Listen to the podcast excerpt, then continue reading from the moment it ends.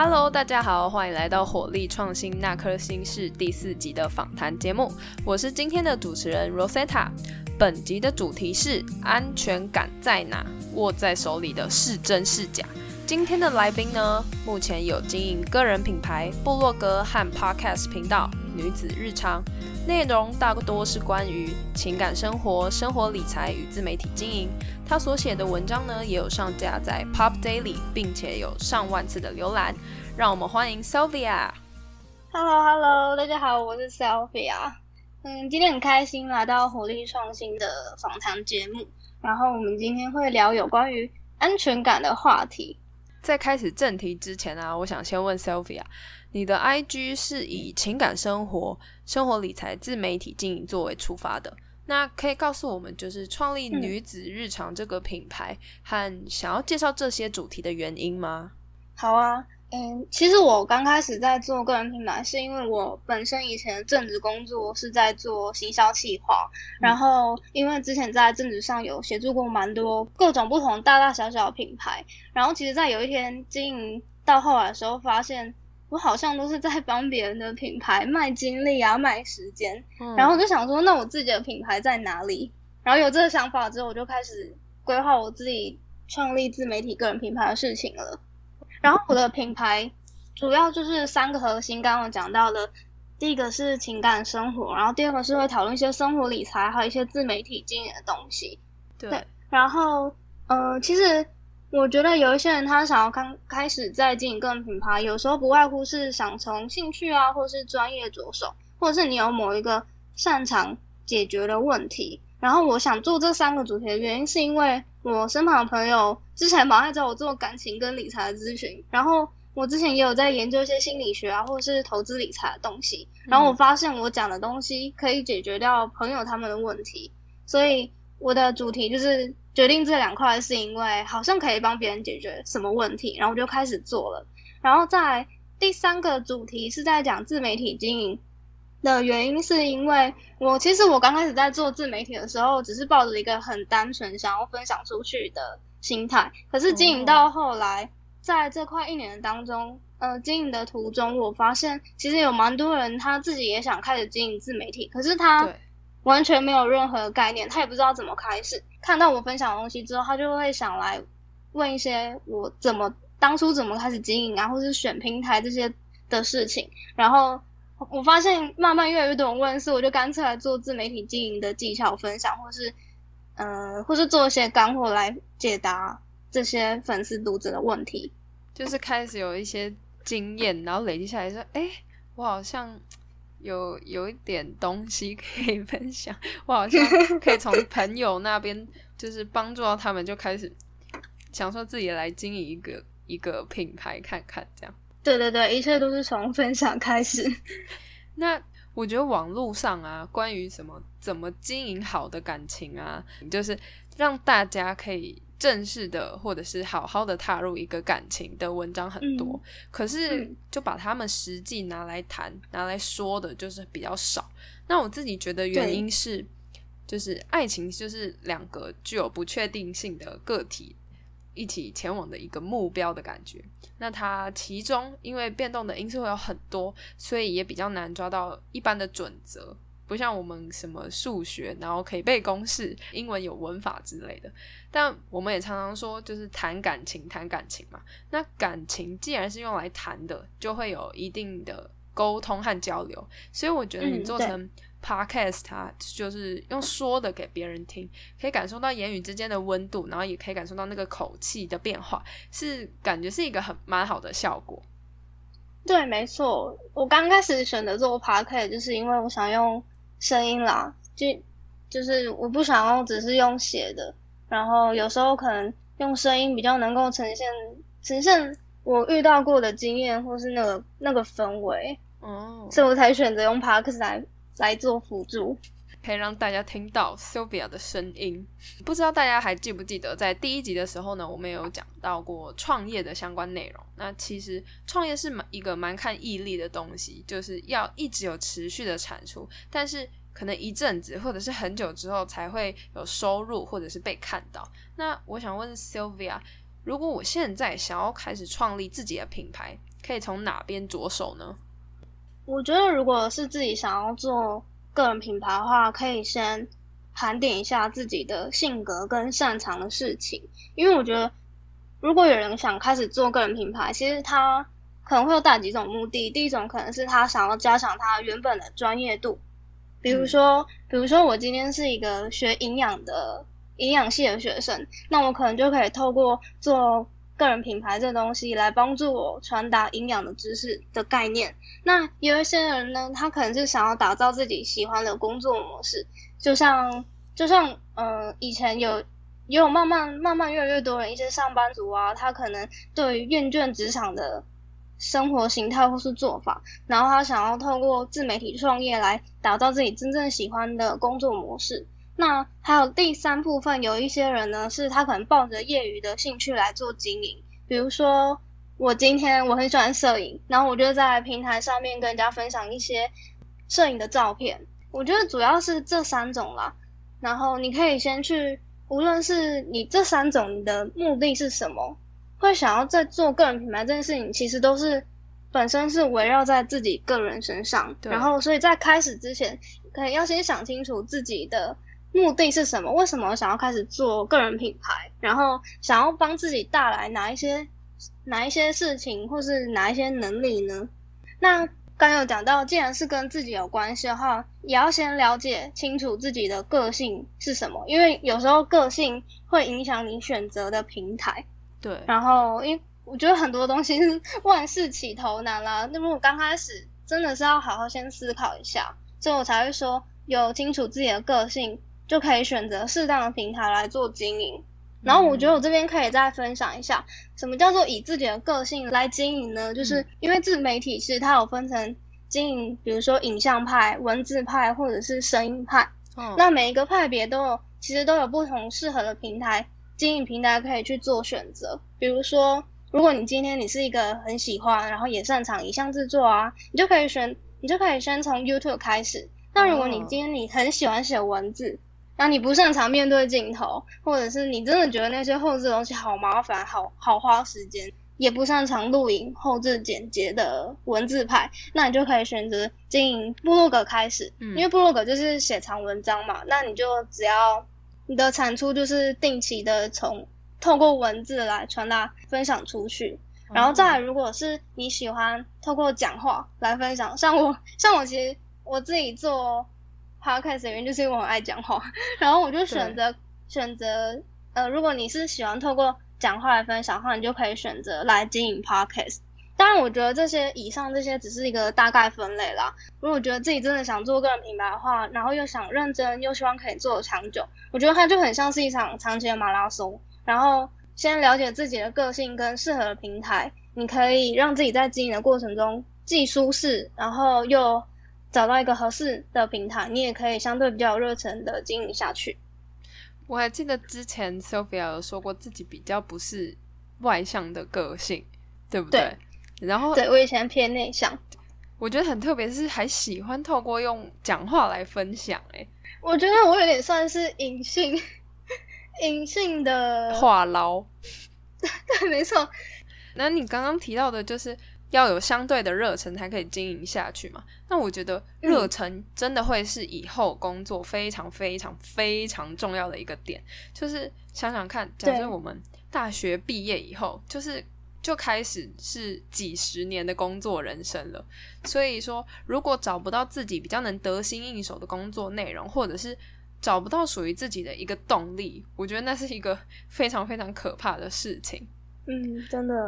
然后我们上一集啊，也有就是在不要叫我社畜那一集，也有提到说如何选择比较合适的工作条的条件的时候呢，自己所列出的内容都会有一定的原因嘛。比如说，像有些人是想要赚大钱，那为什么呢？是因为想要让家人过上更好的生活，或者是想要让自己有机会去完成一直以来的梦想。所以，我觉得每个工作都有它一定的麻烦之处。那最重要的就是这其中。的动力是否可以让自己一直支撑下去？对，有动力真的超级重要。那讲到工作啊，我们知道钱或者是朋友、家人这种呃关系等等，都是我们生活中的安全感来源。那当然，我们更希望我们的安全感可以都来自于自己嘛，那这样子是最安全，就是不会有不确定的因素。那你觉得没有安全感的人是怎么造成的呢？那生活中的安全感还可以来自哪里呢？我觉得。嗯，先说一下刚刚说没有安全感的人是怎么造成的。其实我之之前在我的 podcast 里面有邀请一位来宾，然后我们有我们有真的有深聊安全感这个东西，到底是因为什么样子的原因而导致自己没有安全感？我觉得最基本可以先从四个面向去去想。第一个面向有可能是原生家庭的影响，因为嗯，因为像有一些人。我们大部分人从出生后最先接触到的群体是从家庭嘛？那从小照顾者的就是我们自己的父母亲。那当我们还是小 baby 的时候，其实我们只知道透过哭或是叫来表达我们的需求或是满足。那我们小时候的需求在长大后没有被满足，这个未被满足的情绪，可能在之后你面对任何一段关系的时候，就会嗯有点潜意识的会去改变你的性格或是行为。那如果小时候这些需求没有被满足的话，你可能进入一段人际关系的时候，你可能就会比较没有安全感。那其实这个东西在心理学家他们有特别提出这个东西，这个状态叫做依恋理论。对，呃，小时候我们面对到的情境，到长大后会分出很多不同，就是你会你会长成很多不同的依恋人格。比如说，这个依恋人格可以说是，比如说你有安全型依恋，那安全型依恋就代表说你父母。小时候在给你的需求，他们都是有办法满足你的。然后你长大后在面对一段关系的时候，你会觉得这段关系是很安全的，你不会觉得无时无刻都觉得很没有安全感。再第二个人人格可能是逃避型人格，这就很像是说，嗯，你小时候可能面对你发出一个需求的时候，可是你的父母同时间没有办法很直接立刻的满足你。然后你可能小时候就已经没有办法被满足，那你长大后你在面对一段关系的时候，你就很容易会选择去逃避它，哦，因为你小时候都已经没有被办法被满足了，然后你长大后你也不太知道怎么样跟你的恋人相处，这时候你就可能会有一点逃避心态，你不知道该怎么样的去跟他跟他做沟通，跟他做相处，嗯，然后再另外一种是焦虑型人格，这种的话可能就会变成说。小时候跟父母关系可能会比较疏远一点，为什么会说疏远呢？是因为可能你透露出什么样的需求，可是你的父母还是一样没有办法满足你，所以你在小时候那个需求就已经是需求满足的程度就已经很低了，所以你在之后面对你的另外一半的时候，你就会当另外一半一离开或是一消失一不见的时候，你就会觉得哎。怎么这个人又消失了？然后你这时候就会显得非常非常的焦虑。所以我觉得有一些没有安全感的人，可以先回溯到自己跟原生原生家庭的关系，到底到底你在小时候有没有真正的需求有没有办法被满足？然后如果没有办法被满足的话，你在之后的关系可能就会比较容易出现不安啊，或是害怕。然后这个就是我们以上讲的没有安全感的表现了。嗯，对，我觉得这个是第一个没有安全感的原因。然后再第二个的话，是你可能自己本身的自信心就没有很足够了，因为缺乏自信，有时候会让我们感到很自卑或是焦虑。然后当这个焦虑感越深的时候，有一些人可能会透过确认啊，或是控制的方式来获得安全感。对，对，但是这个。确认或是控制的方式来获取安全感，本身就是一个有点危险的行为。因为关系其实它就很像一个海绵，如果你把它抓得越紧，越想要控制它，越想要去确认些什么，那海绵里头的水就被你抓得越少。然后当它少到一个程度的时候，那个海绵就会干掉，非常难使用。那干掉很难使用，就很像你的关系已经渐渐的干掉了。这个比喻好好哦。对对对，因为。很，我觉得很多东西都是这样，尤其是关系。当你抓的越紧，当你抓的越紧的时候，越容易漏掉。对，越越能漏掉，然后你什么东西都抓不住。对，然后你这时候你的你的不安感又一再一直一直跑出来。嗯，然后对方也被你被你控制的很紧，然后这个关系就越来越不是很好。对，对啊，对啊，所以我觉得如果你想让一段关系可以感到舒适的话，其实是要在里。在这块海绵上适时的在里面让它补水，而非的一再把它抓紧。嗯，然后如果如果你在尝试补水的这个过程当中呢，其实你也可以发现自己当下的那个状态啦。对，就是学着用海绵这这个来形容，你也可以学着怎么样的去跟另外一半相处。嗯，然后我觉得第三种的话是，可能你以前有过不好的经验，或者是你跟你现在的另外一半的互动互动关系影响。那先说以前的那个互动经验不好不好好了，比如说我以前有被欺骗过，有被劈腿过，有被等等被伤害的经验。对，那有一些人可能会因为这些经验的存在，所以导致以后我们在面对一个新的对象的时候。那个内心其实还是存在着一些旧伤害或是阴影，然后你就会时不时显得非常没有安全感，因为以前的经验就是告诉你说，哦，我我曾经面对这样的状况过，所以我不知道我以后该怎么跟另外一半相处。我但我的潜意识我只知道说，我今天我看到了这件事情，尽管没有发生过，但是我以前的经验真的太差了，太太让人觉得可怕恐惧了，所以你就会那个没有安全感又又再浮现上来，会更难踏出新的一步。去尝试新的东西，就算根本没有遇过。对对对，但是我觉得其实这种没有安全感，很多人其实都遇到过啊。但是我觉得，就算我们知道我们可能曾经遇过这样子的一个难题，但其但是其实每一段关系都有它存在的意义。你这次会感觉到痛，但是你并不代表下一个人就会这样子对待你，你也并不代表说下一个人在跟你交往的时候，他也会用。以前的那个方，以前那个伤害你的人的方式来对待你。对，每一次遇到的人都不一样，每一次的经验也会跟着有所改变。对对对对对，嗯。然后当然这个也要很看跟另外一半的互动，互动来做影。对相相处的情况来增加或减少自己的安全感。比如说，有时候跟另外一半讲话的时候呢，就是心不在焉啊，或者是他可能会有一些，嗯，有时候讲一些事情模模糊糊的，然后你也不清楚他在讲什么。对。然后，或许或者是有时候你可能会有一些心理上的一些小情绪，但是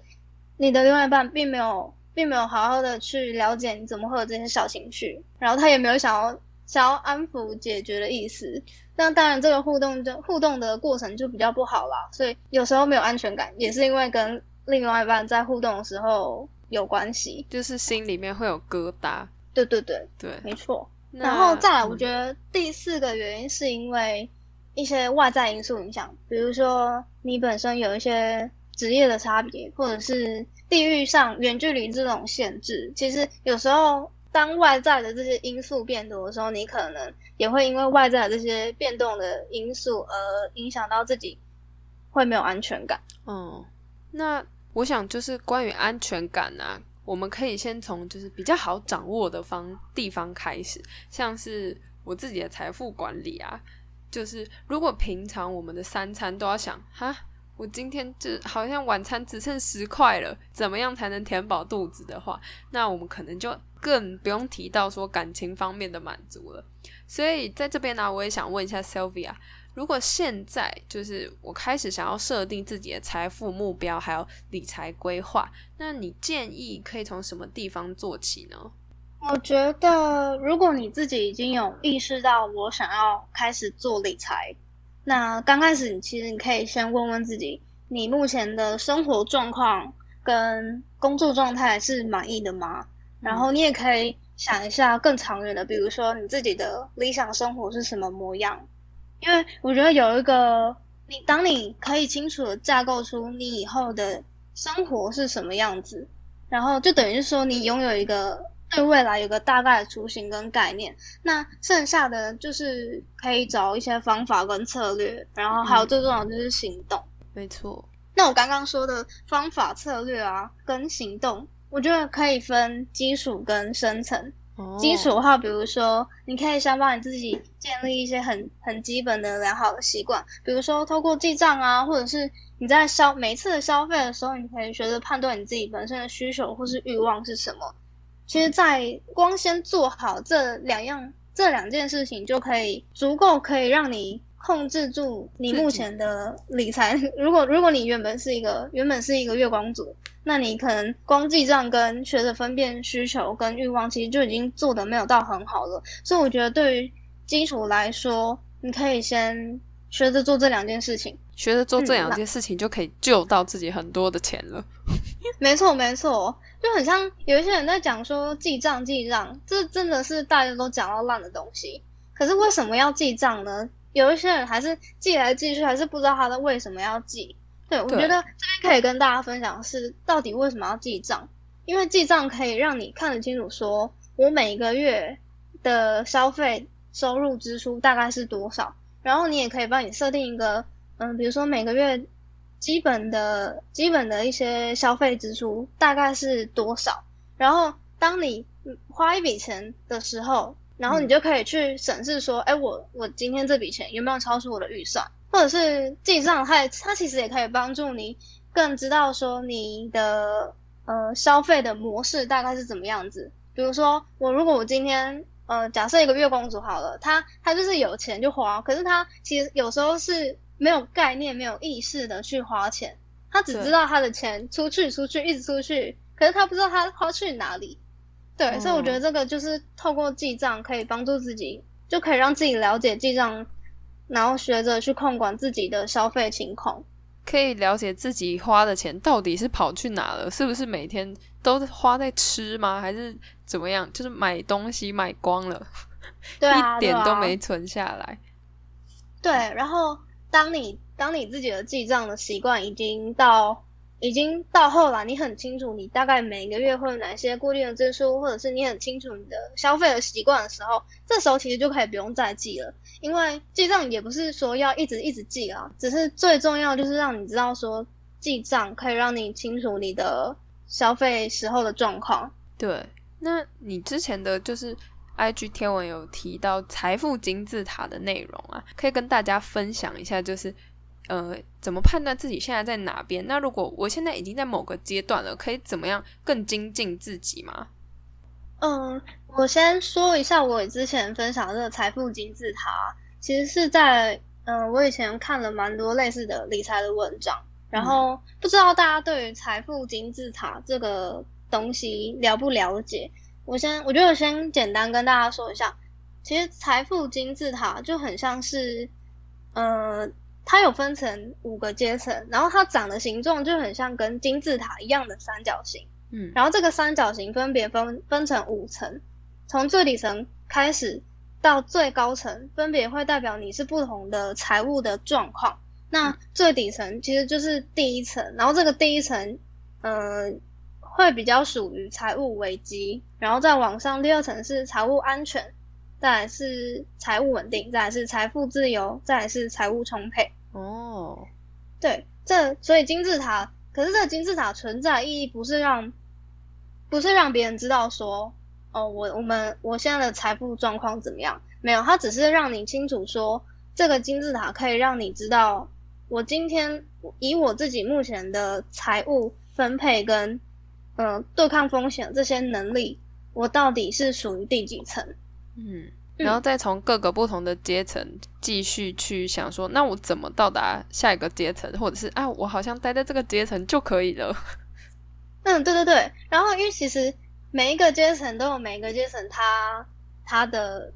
呈现出来的特点，或者是它可以改善。改善的一些建议，比如说第一层是我刚刚说的财务危机嘛，那其实大部分的人会待在这一层，可能他自己是一个月光族，他对于理财概念是比较薄弱的，他甚至认为理财这件这件事情跟我没有关系，或者是我完全不需要理财啊，然后钱这种东西就跟浮云 一般的存在，他完全 他完全的对钱这种东西是没有任何概念，他也不知道该怎么样去控管钱这个东西，嗯，然后。然后，或者是因为他已经不知道怎么控管嘛，所以他自己在遇到一些紧急紧急事件的时候，他甚至没有一些紧急预备金、纯紧急预备金这个概念可以使用。然后有时候身上还会搭配着一些卡债啊，或者一些其他的债务，然后这些债务就会越滚越大。然后深陷财务危机的人，你就会像是一个财务囚犯，你就会被把自己困在一个最最最底层的地方，嗯，你完全出不去，你也不知道该怎么改善。像是欠那种超多卡债的，就叫做卡奴的那种感觉。对，嗯，对对对对，所以那卡奴的话，我之前有写一篇文章啊。对，就是我觉得大家如果想知道卡奴到底应该怎么样，怎么样使用信，怎么样使用信用卡，对，跟解决问题的话，可以去看一下我这篇文章。嗯，然后所以就是刚刚说财务危机，其实每一个每一个阶层它都有不同的财务建议。那像刚以以这一层来说，财务危机时就是你你可能要先了解金钱的使用状况啊，或是你在你本身的支出的习惯，开始学着去了解金钱这个东西怎么运作，才会才会让自己脱离最最最最底层这一层。哦，那可以跟我们讲一下第二层吗？毕竟财富自由或者是呃最顶层的那个财务充沛，还离我们有一点比较远。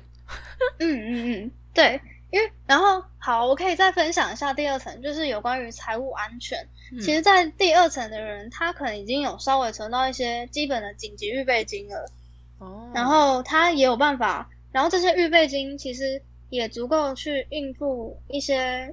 基本的风险，比如说。呃，比如说，比如说有，嗯，有人可能隔天发生了什么意外，然后这个意外就可以用到你存的紧急预备金来去做运用，或者是像疫情很严重啊，然后之前前一阵子有很多人开始失业，但是他其实他没有，嗯，如果他有存到紧急预备金的话，其实对呃疫情这个环境的风险来说，有存预备金，它相对的会比较有办法去对抗社会的这些。带来的风险，嗯嗯，然后在第二层的人也有一个蛮蛮重要的特点，就是当发生一些意外风险的时候，他本身也会先做好保险的配置来转嫁风险。比如说，嗯，你今天突然被检查出一个一个生病，然后可是你没有相对应的金钱去应付你的医疗费。然后像有一些人，他已经先做好最基本的，像意外险啊，或者是医疗险这样子的保险配置，他有办法做，他有办法付出这些，做好这些保险配置来转嫁风险。对，然后像这一层的人，对抗一些外来的风险能力，其实已经有慢慢的上升了。嗯，可是这一层，因为我刚刚说每一层其实它都有每一层的建议嘛，那第二层的话，其实还有一个很大的特点，就是这一。嗯，财务安全的人，其实他本身的财务来源可能还是掌握在别人的手上。意思就是说，我们可能还是一个受雇员工，那我们的钱就是掌握在老板身上嘛。没错。所以我们的金钱就是大部分的金钱来源会收入来源都是掌握在别人途中。那如果我们想要试着往上爬的话，可以试着帮自己开创其他的财富或是资产。嗯，比如说可以做一些。投呃投股票的投资组合啊，或是或是开始经营自己的一些有价资产，慢慢的把一些重心回归到自我身上，或者是学在自己身上学一些技能。对，那第二层的话，嗯，你就可以慢慢的先把重心放到自己身上了，然后等到这些技能啊有办法再帮你赚更多的钱的时候，那我们可能就可以再继续往第三层、第四层或是第五层前进。嗯。我觉得就是近来很常听到很多人在说的哦，好希望赶快达到财富自由。那大家的想法可能就是，那这样我就可以买爆全部我想要买的东西，就是我逛街不用再看价钱标签，我鞋子假设破一个洞也不用再继续让我的脚趾们吹风，就像吹风，对，就像就是有点像那个漏风的感觉，就像前阵子的时候啊，就是呃微利彩。不是有飙到二十七亿嘛？那大家都会想去买个一两张来看一下，说哦，得主幸运得主会不会是自己？想问一下 Sylvia，说假设你是这个幸运得主，你会怎么分配呃这笔钱，或者是你最想做的事情会是什么呢？就是我们大家一起来做梦一下，大家也可以想一下，假设是自己的话，可以做些什么？嗯，其实这个问题非常有趣。然后我之前在那个威力彩。威力彩飙到二七亿的时候，我也问过我的粉丝读者，问他们说，如果你今天是二七亿的威力彩得主，你会怎么分配这个金钱？然后我其实我也收到蛮多回复，大家，然后但我觉得大家的回复其实都还是蛮有理财的概念的。然后我我觉得我可以分享一下我自己，比如说，如果我今天是 二十七亿威力彩得主，我可能一部分先做，先把一部分拨成稳定的生活费。然后一部分会去先做捐款，那这个捐款的话，可能是可以捐给一些公益机构啊，或是一些比较社会的弱势弱势族群。嗯，然后还有再来一部分可能是会拿来做，诶，可以让资产资产钱变更大的运作，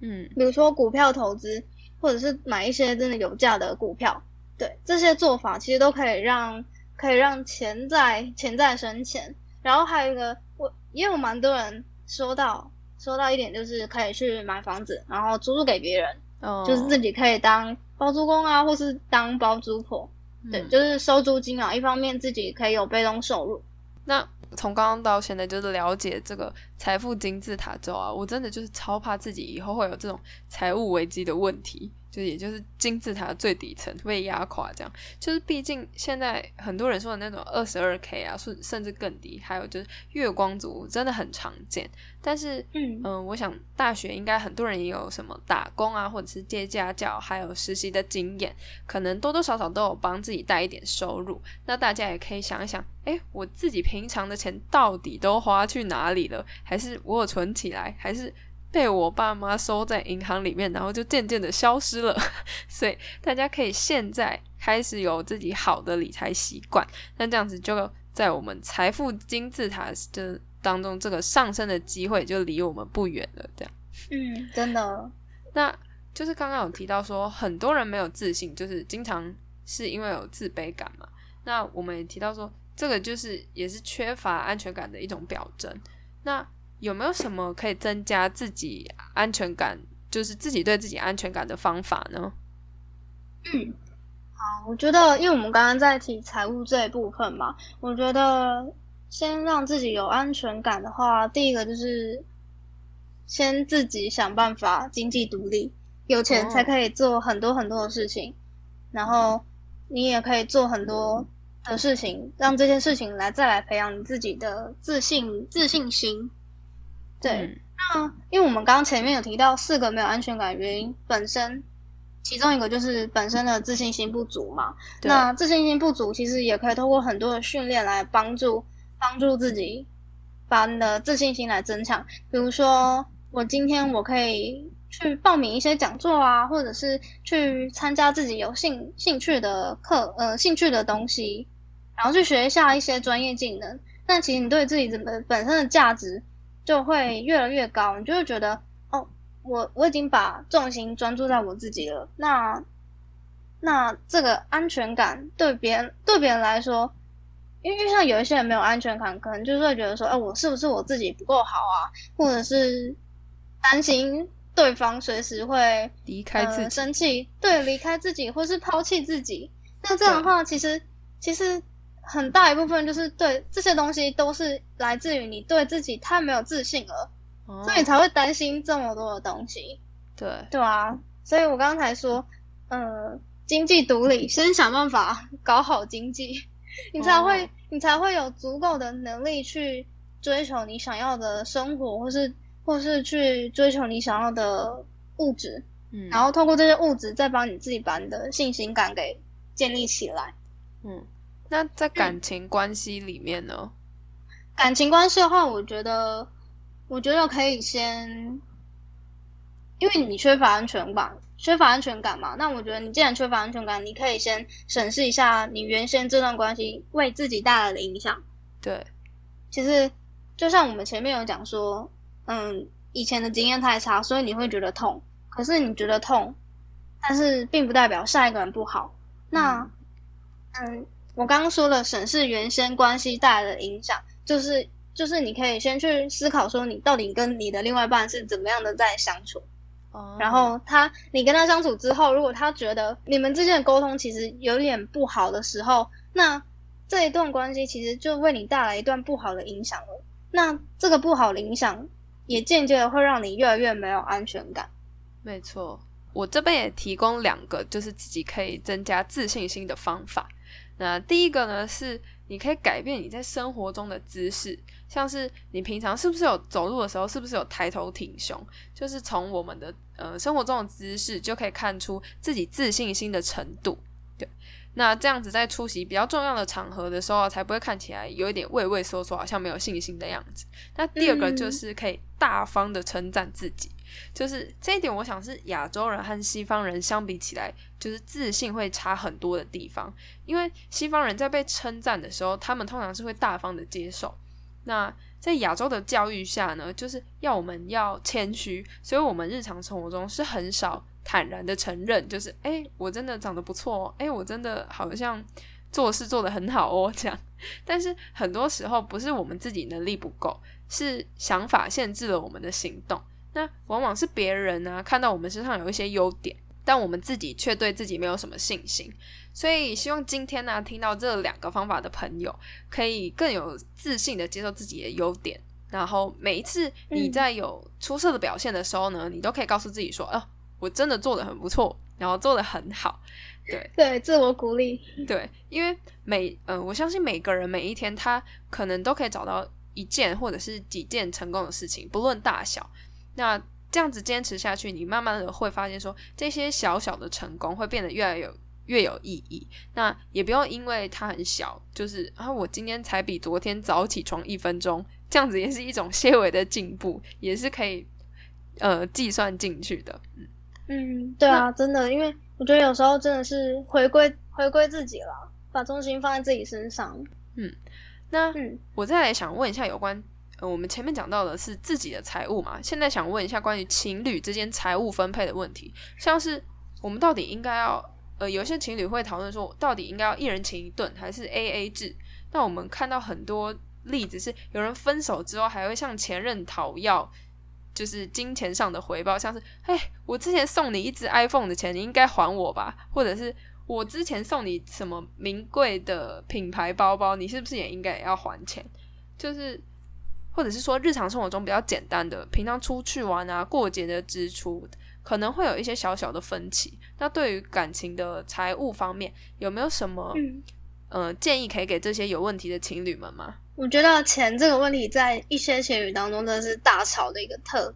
大吵的话题。对，我觉得前面你说到的一人情一顿是 A A 制啊，其实这个没有完完全全的标准答案，完全是看情侣间。对于付出金钱的这个舒适度、平衡平衡度好不好？嗯，像有一些人他就会觉得说，哦，我今天我可能我比较有赚钱能力，那我多付出一点，那我也觉得为你付出我很开心。那其实这样子也 OK，只是但是有时候也不要完完全全一直让别人请，因为自己有时候还是会过意不去嘛。那最理想，嗯，最理想方法也有可能像你前面说的。你今天请我一顿，可能字数比较大的，然后相对我可能我可以依照我自己的经济能力，如果没有相对比较没有那么好，我可以依照我经济能力再付出一些小小的东西给你。那其实双方就会觉得哦，彼此都有付出，那就不会有一种失衡不平衡的状况发生。没错。然后像刚刚说的日常出去玩啊，或者是过节支出，常常会有意见上分歧。其实我。我觉得我可以先跟大家分享，是说，像我跟我男友之前在交往初期的时候，我们可能会为了一顿饭谁付而在那边空气空气沉默。哦。可是那时候又会觉得说，嗯，到底是你该付还是我该付？那可是如果今天是你付的话，那会不会变成说，好像你这次付的比较多？对对对，那那我等一下点餐，我就会觉得有点尴尬。哦，对，对，因为因为毕竟付钱的不是我。嗯，然后这时候我就会，呃，我我跟我男友后来的解决方式就是，我们我们吃多少就自己负担多少，然后如果这一餐男友或是我坚决要付的话，我们就下一次的时候再呃再回馈给他不同的东西。嗯，对对，这样子就是双方双方其实都不会有不平衡的。嗯嗯，然后刚刚好说那个出去玩。比如说，像有一些情侣啊，出去玩的时候，一些外出旅行费用，这时候真的是可以做一个财务分配，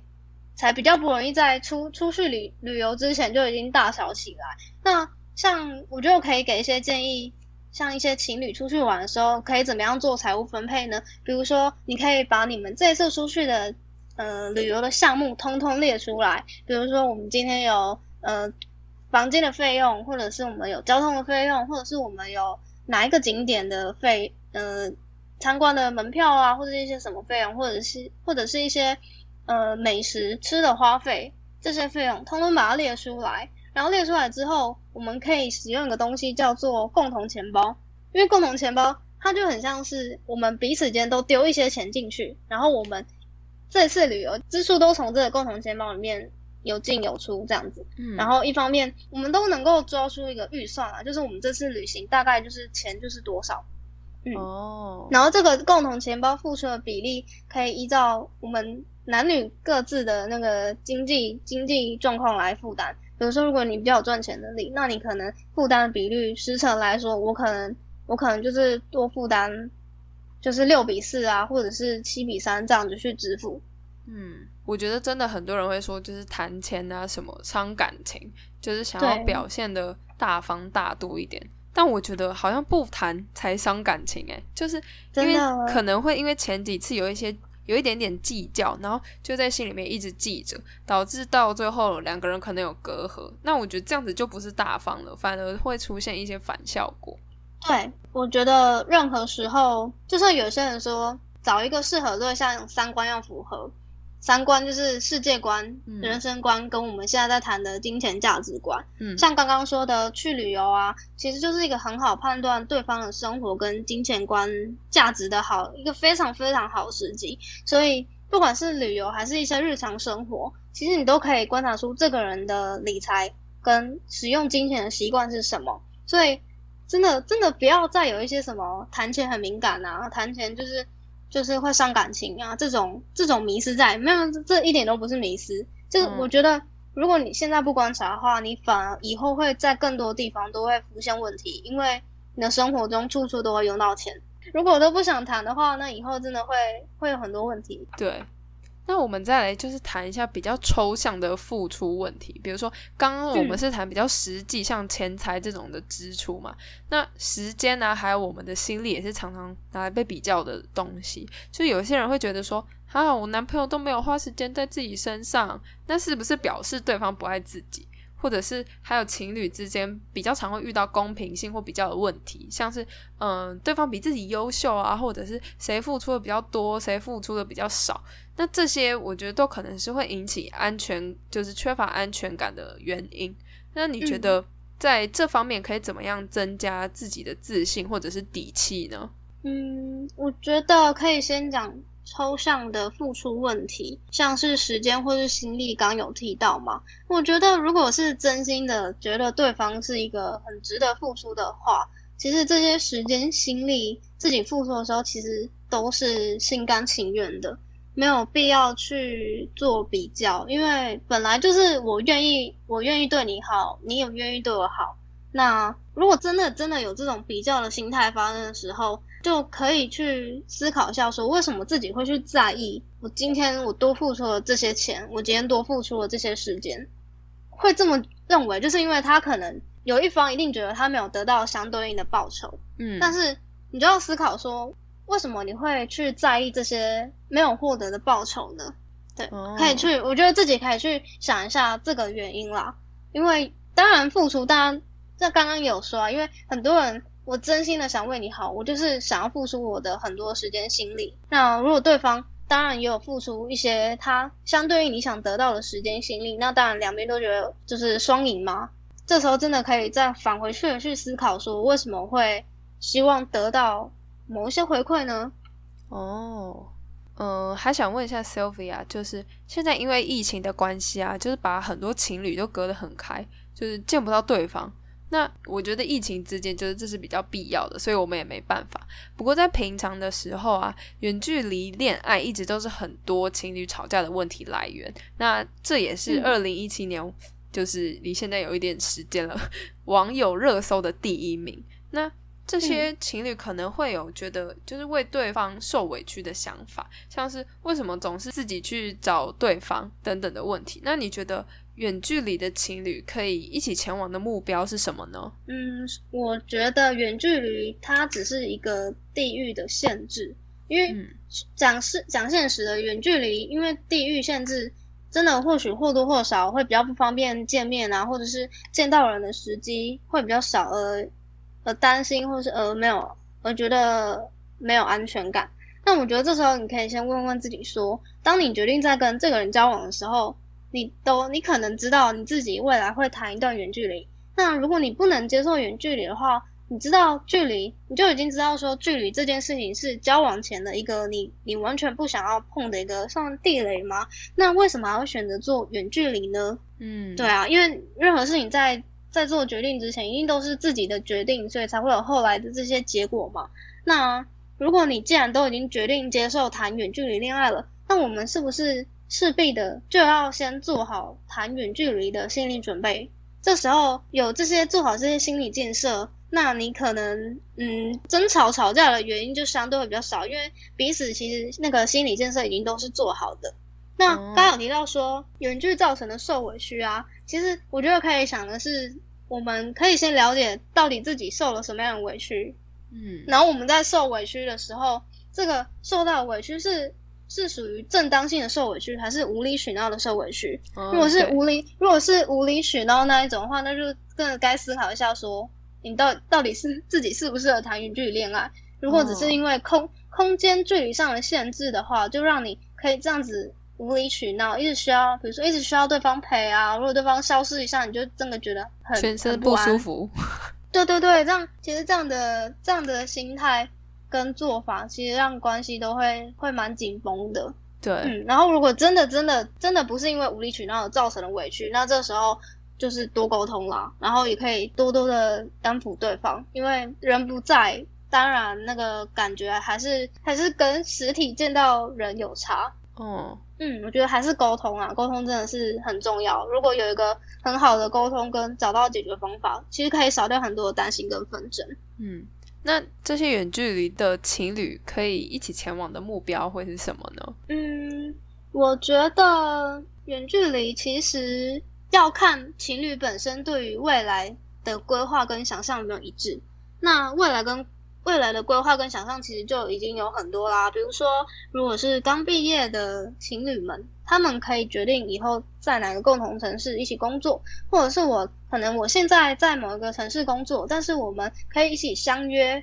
以后大概多少多少的期限内结束这个远距离，然后我们就可能一起到同一个城市生活，同一个城市一起工作，或者是让彼此定个期限啦，不会让远距离这个事情一直遥遥无期。对，因为我觉得没有没有人可以真的是谈一段恋爱，然后就是一年可能见个一次两次，然后以后都是这样日子，应该应该没有多少人可以接受。然后再来，如果是一些关系更深层、更稳定的人，或许或许有在聊一些什么结婚计划、组家庭的计划，这时候其实可以给对方一个类似自己的未来的蓝图，让对方知道说，哦，其实我们是可以有继续一个新的更深层的关系，然后我们就可以结束远距这个这个议题。嗯，因为我觉得还是要依照感情的稳定度来定目标，因为如果没有相对基础稳定度的话，对彼此而言是一个蛮蛮大的无形的压力。哦，我觉得嗯。我们很很常在八点档看到那种远距离，然后会发生的那种戴绿帽的情节，什么一打开房门发现家里有一双女士高跟鞋，然后还有人嗯。什么满心期待跑去跟男友见面，结果发现对方和另外一个女生手牵手逛街，就是这种剧情听起来好像真的很扯，可是也是真的有发生过嗯，不少次。会会发现实会发生。，对，那我也嗯想分享过，就是自己看过的一篇文章，然后里面说到，人啊本来就有七情六欲，那爱一个人就是看你会不会愿意为对方忍住自己那些欲望，对，因为就是没有人管你，所以你要自己管好自己。那谈恋爱本来就是就不是他不准我怎么样，或者是我说他一定要怎么样这种两个人牵制来牵制去的情况，而是嗯嗯。呃，假设你真的爱这个人，那你就不会特别求什么，呃的为了他改变，然后还有付出，就是不想让对方担心，就是这样而已。嗯嗯嗯，那嗯在访谈的最后啊，可以请你对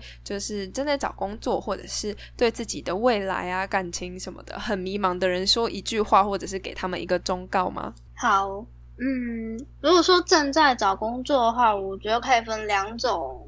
两种不同的人，一种可能是毕业新鲜人，他刚开始要找工作，我会，然后一种是已经可能已经在社会工作一阵子，我觉得。如果是你毕业新鲜人的话，我会先建议你，如果你觉得你对未来很迷茫的话，你可以先好好的盘点一下你本身的资源，或者是你有什么优势，因为这时候你可能会可能会有很多人跟你说，哎，多找多比较一些不同的工作形态类型，或者是什么工作真的比较好啊，比较稳定。但是我必须说，这些东西都是别人跟你说的，但是唯一最清楚的东西，其实是你要自己去思考，你到底适合什么样的工作，跟你想要什么样。这个工作可以为你的生活带来什么样子的影响？那这时候我觉得重点是先学着怎么跟自己相处啦，然后练习怎么好好的过生活。因为如果我们的心理可以先稳定下来的话，在这之前，呃，用一个比较稳定的心态来面对以后这些困难，那你可以，你可以多增加一些经历或是作品，然后来降低这个未对未来的迷茫跟焦虑感。那多多累积一些经验作品，其实很多时候一些工作机会会蛮快的就来临了。嗯嗯，然后到第二个是，如果你是在社会已经工作了一阵子啊，像我我会觉得说，如果工作一阵子之后，然后你对未来还是很迷茫的话，真的这时候就是想想看，你你已经在社会上滚了一阵子了，那工作真的是百百种了，一定会有一个适合自己的模式，然后。你就真的就是多多的去尝试，然后如果你还是还是没有找到这种模式的话，你可以自己去想办法来创造你自己想要的工作模式。因为其实真的是现在时代在变，可是你很呃工作模式在未来也会很大幅度的改变，然后你就可以，如果是不想在未来被刷掉的话，你就多多培养一些技能啊，或者是一些。本身的不可不可取代性，因为到后来大家知道，那个机器人就会慢慢的取代一些旧有的工作嘛。那其实你培养一些你没有办法被取代掉的专业或是技能，你到哪边都会是有价值的。嗯，然后我会想再跟大家分享一个一句话是，我觉得迷茫，他或许他觉得有些人觉得很可怕，可是不要把它当成很可怕的事情，因为有时候迷茫会出现，它反而是一个礼物吧。它你会迷茫，就代表说你自己真的很有在在意这件事情。那何不何不让在迷茫这段期间去体会生活想要教你的一切，然后把这个痛苦转换为学着怎么跟他去做，就学着怎么享受啊，享受这个过程。但我知道这个过程很痛苦，可是可是它会出现，它就是一定会有，一定要一定会有你要学习的东西。然后这时候你就可以尽可能去。去挖掘你自己的潜能，就是不断的尝试再尝试，试久了，你就会慢慢的找出你自己真正热爱的东西跟生活了。我很迷茫，就会慢慢的减少。对对，我很喜欢你说的“迷茫是礼物”这句话，因为我们也很常陷在迷茫这个情绪里面，然后很常就啊怎么办？就是自己到底是为了什么而活？可能就是一个人的时候会经常想到这些问题。那生活中的伴侣的支持啊，或者是钱的问题，也常常让人觉得很头痛或者是困惑。那很谢谢 Sylvia 的分享。那我们的访谈环节就到这边结束。那接下来呢是观众提问的环节。那第一题呢就是这个同学说啊，我想问 Sylvia，就是有人觉得安全感是银行户头里的金额，那也有人觉得。是一段稳定的关系。那每个人都在从不同的事物中寻找安全感。你觉得在这个这些事情当中，是什么让你最感到有安全感呢？嗯，我觉得如果是我会选银行户头里的金额，因为没有钱真的万万不能啊！就是先真的真的是要先把自己顾好，因为你你如果你真的想要，当然也不是说稳定关系不好，而是。当你先把自己的本职有办法的顾好，才会有办法去谈一段稳定而且健康的关系。因为谈恋爱不是只有不是只有爱就能够化解所有事情。你如果越走到后面，会越来越有一些生活上的琐碎的一些支出，或者是或者是像婚姻。会加入更多的柴米油盐。那如果连自己都还没有办法稳定，最基础的经济都还没办法稳定的话，真的，嗯，在其他地方会很难再去建立所谓的安全感。所以我觉得专注在自己自己方面，然后银行户头，如果在这里选项当中会满意点更好，就是银行户头我会先选择，然后然后当然有更多自己的能力之后，我可以去再去发，我可以再去。谈一段学习谈一段更稳定的关系。嗯，那嗯，第二个啊，也就是我们最后一个问题，就是有人问说自己工作啊很忙啊，没有时间，但是偶尔看到别的情侣在一起，就是甜甜蜜蜜的约会，又觉得哦很羡慕他们可以过那种浪漫的圣诞节啊，然后会觉得自己很孤单。那你会劝这种人可以尝试谈恋爱吗？还是说他们一要先做好怎么样的心理准备之后再踏入恋爱这个圈子呢？我觉得还是可以尝试一下谈恋爱，因为，嗯，因为有时候在谈恋爱的过程当中，你你会更清楚自己的到底缺乏什么东西。刚刚有说，就是因为你看到别的情侣在甜甜蜜蜜约会，然后又很羡慕他们可以一起过节。我觉得人都是有一种，你看到别人拥有什么，然后你自己就会觉得啊，我好像缺乏这个东西。那缺乏这个东西，他就会觉得啊，我可是我旁边也没有另外一半，那这个孤单感就会直直的上升。可是，可是我必须说，如果你如果你对自己的，嗯，因为像有一些人，他他对自己独立过生活这件事情是感到很享受的，那其实他看到别人的情侣的时候，他反而会没有到没有到那个孤单感没有到这么上来，因为他也很享受他一个人自在的生活。那如果是自己真的很长时常感到孤单啊，或者是很需要非常非常需要，嗯，过节的时候有人在你旁边一起过，那我会觉得说，你还是可以尝试谈恋爱看看。只是你谈恋爱的过程中，你可能你会发现你，嗯，真的非常非常缺乏陪伴这件事情。哦，就是在从谈恋爱的过程中，发现自己到底是缺乏什么，或者是自己真正的状况是怎么样，然后再去。可以再给自己一一些机会去做调试。对对对，那当然，我们都还是希望在进入一段关系之前，你已经是可以很独立自主，有办法去面对，不管是一个人或是两个人的时候，你的状态都是可以很好的。嗯嗯，这这这当然是大家希望大家可以去努力的目标之一了。嗯。然后说想要做好什么样的心理准备，再踏入恋爱这个圈子呢？如果是单身的话，就是好好过生活，先把自己生活过好，把自己生活过好，才有就是有那些余力可以去做其他的事情。不然就是时常感觉寂寞、觉得冷的话，就是可能连自己的生活都没有顾好了，就也没有办法再去顾到另外一个人。没错，没错。嗯，那很谢谢大家今天的收听啊，也谢谢 Sylvia 精彩的分享。那那颗星是第四集的访谈节目就到此结束啦。如果听完呢有任何的想法，也欢迎到火力创新或者是 Sylvia 的 IG 私讯我们哦。拜，谢谢大家，谢谢 Sylvia。如果大家想要听我们以上有讲到的，像是原生家庭啊，或是财务金字塔，还有一些。嗯，依恋依恋人格的话，可以到我的 IG，就是小老鼠 S L B I O C H N 点 C O，里面都可以，里面都有蛮详细的文章或者是贴文可以去看。然后如果有需求的人，自己都可以上去做，